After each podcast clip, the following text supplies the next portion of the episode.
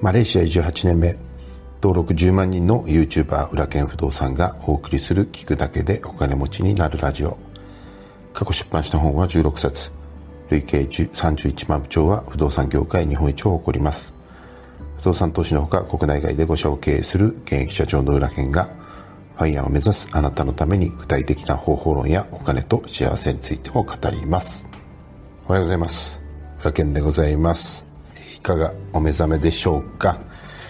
えー、今日のグッドニューなんですが、えっ、ー、と、昨日からですね、マレーシアは、えー、2週間のロックダウン、完全ロックダウンに移行しておりますが、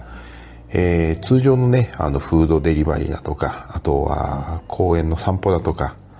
っていうのは行けるようになってますので、そんなにですね、えー、以前と、うんと、生活、僕自身はね、生活のリズムが変わっていません。えー、これはですね、あの、非常に良かったなっていうふうに思ってます。で、えっ、ー、と、ロックダウンのね、えー、フードデリバリーということなんですけれども、実はですね、昨日ですね、えっ、ー、と、こっちでお寿司の出前を取ったんですね。でいつも行くお寿司っていうのは大体決まってまして、まあ、かなり、あのまあ、日本人の板さんがやってるんで、えー、かなりというかほとんどもう日本と変わりないお寿司なんですね。で、ネタもですね、週2回か3回、えー、あ2回かなあの空輸してもらってるそうです。ただね、今こんな時期なんでかなりあの経営も多分大変なんだろうなというふうに思うんですけども、えー、お寿司、あの、とっても美味しかったです。あの、都心の方に行くと、あの、日本でミシュラン取ってるような、あの、敷居の高いね、あの、わざわざそんな店を作って経営してるとこありますけれども、まあ前食べに行ったことあるんですけど、大して美味しくないんですよ。うん、なんか、格好ばっかり、なんか一人前になっててですね、あの、全然、え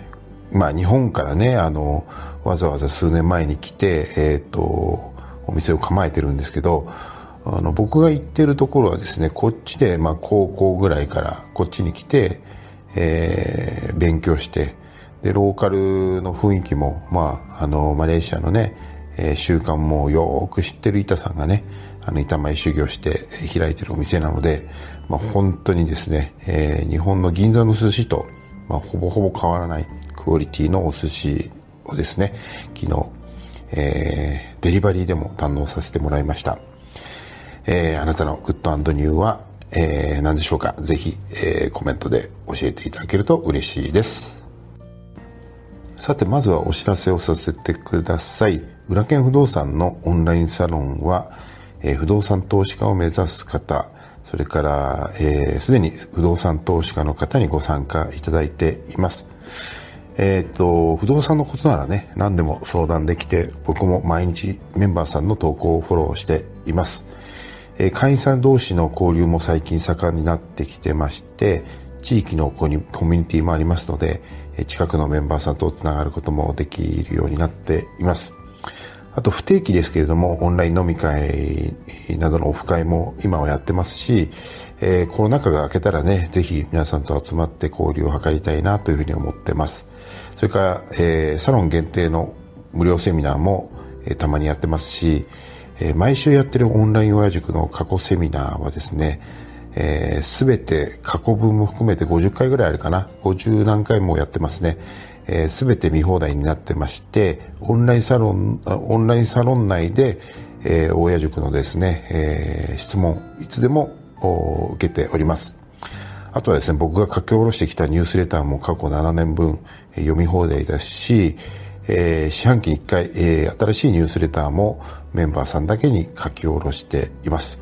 そして現在ですね、1100名以上の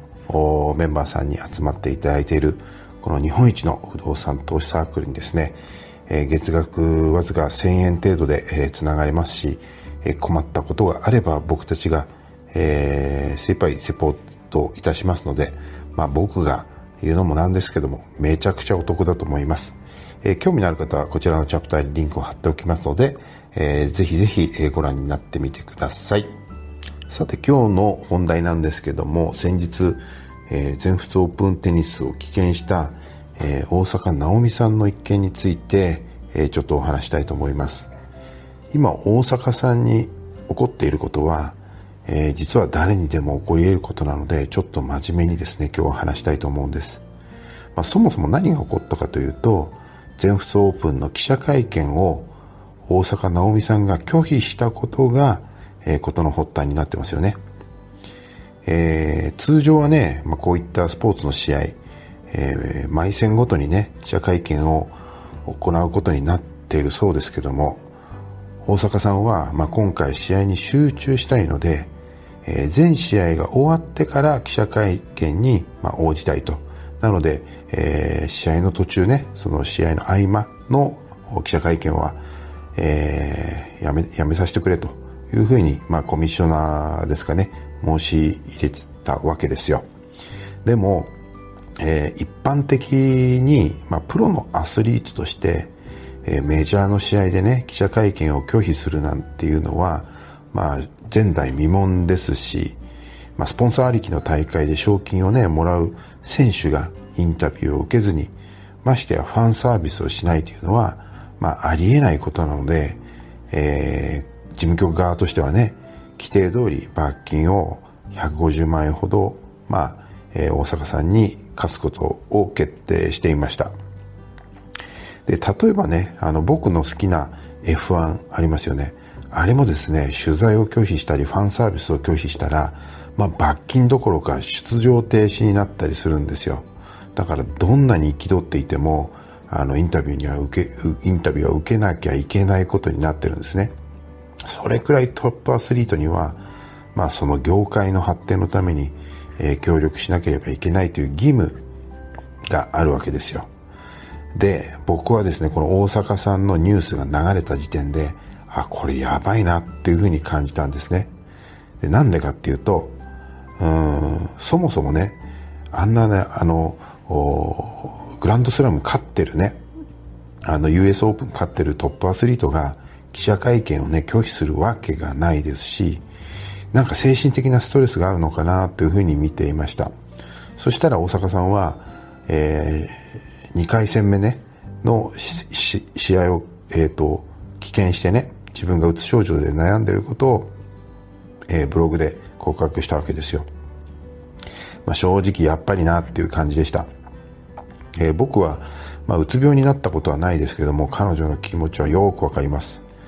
えー、うつ病になら、まで至らなくても僕もですね、まあ、社長としてですね、まあ、20年間経営してますけども、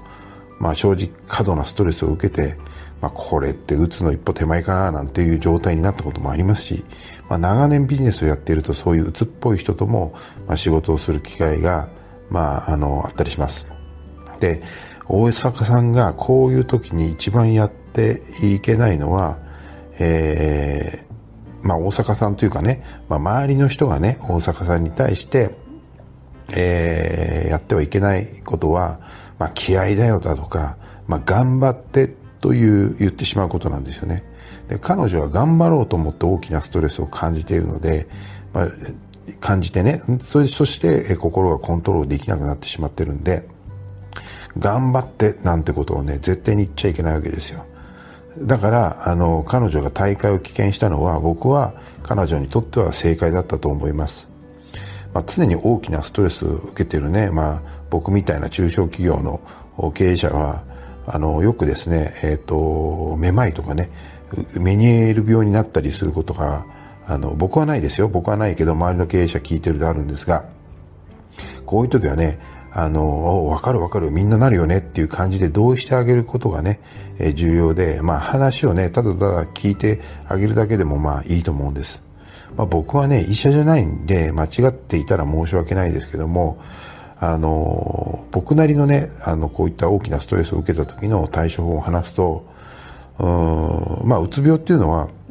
えっ、ー、と、まあ、えー、いろいろ読んだり、えー、ね、その症状の、見ると、えー、ホルモンのコントロールができなくなっている状態なんですね。いわゆる脳の病気だっていうことですよ。なので、えっと、まずはストレスから、まあ、逃げることは本当に大正解だと思いますし、えっと、まあ、そこでまず一旦心を落ち着かせてね、えー、そして落ち着いたら、まあ、ホルモンバランスを徐々に整えていくということに、えー、した方、するのが、まあ、正解だと思います。えー、正解というか、まあ、大切だと思います。で、えー、少しでもおかしいなと思ったら、まあ、心療内科に行ったりするのがいいと思います。まあ、えー、イケイケなね、経営者からすると、まあ、そんなの気合だよ、なんていうふうに、えー、言ったり、思ったりすることもありますけれども、まあ、睡眠を削って仕事をしたりね、あの、完璧を求めすぎる人ほど、まあ、うつになりやすいので、本当に気をつけた方がいいと思います。で、一番の予防法はね、十分な睡眠と、えー、栄養を取ることで、えー、ストレスからの解放ですね。で、僕もですね、経営者として気をつけているのも、まあ、過度な、あの、えー、相手に対して過度なストレスを与えすぎないようにするっていうことと、あの、完璧をね、まあ自分もそうだし相手にも求めすぎないようにするということです。まあユダヤの法則をね、あの、この Voicy でも話したことあると思いますけども、結局完璧に準備をしても、まあ7割ぐらいしかその通りにならないと。最大ね、マックスでも。で、えー、なんだろう、その、いくら一生懸命やっても7割ぐらいが、あのいいところなので、えー要するに7割でね、えっ、ー、と、成果で、7割の成果で自分に OK する、相手に対して OK するっていうふうにすれば、あの、過度なストレスにもならないと思いますし、まあ何度も言うと、そもそも完璧を目指してもな、あの、完璧にならないからね。それは僕もそうですよ。で、これは経験上もそうですし、えー、ユダヤの法則もそういうふうに言ってます。なので、7割で OK にしてあげれば、えー、みんなね、自信を持つこともできると思うので、えー、ぜひですね、完璧を求めすぎないように、まあ、いい加減な人で鬱になる人はいませんので、まあ、いい加減にね、えー、なればいいということではないですけれども、うん、真面目すぎる人は多少いい加減なぐらいが、まあ、ちょうどいいんですよ。うん。ぜひですね、えー、大阪さんには、あの、本当にゆっくりしてもらって、また、うん、あの、もし気分が乗ってきたらね、えー、またですね、元気な姿を見せていただければなというふうに思います。えー、それでは、えー、今日も一日お元気で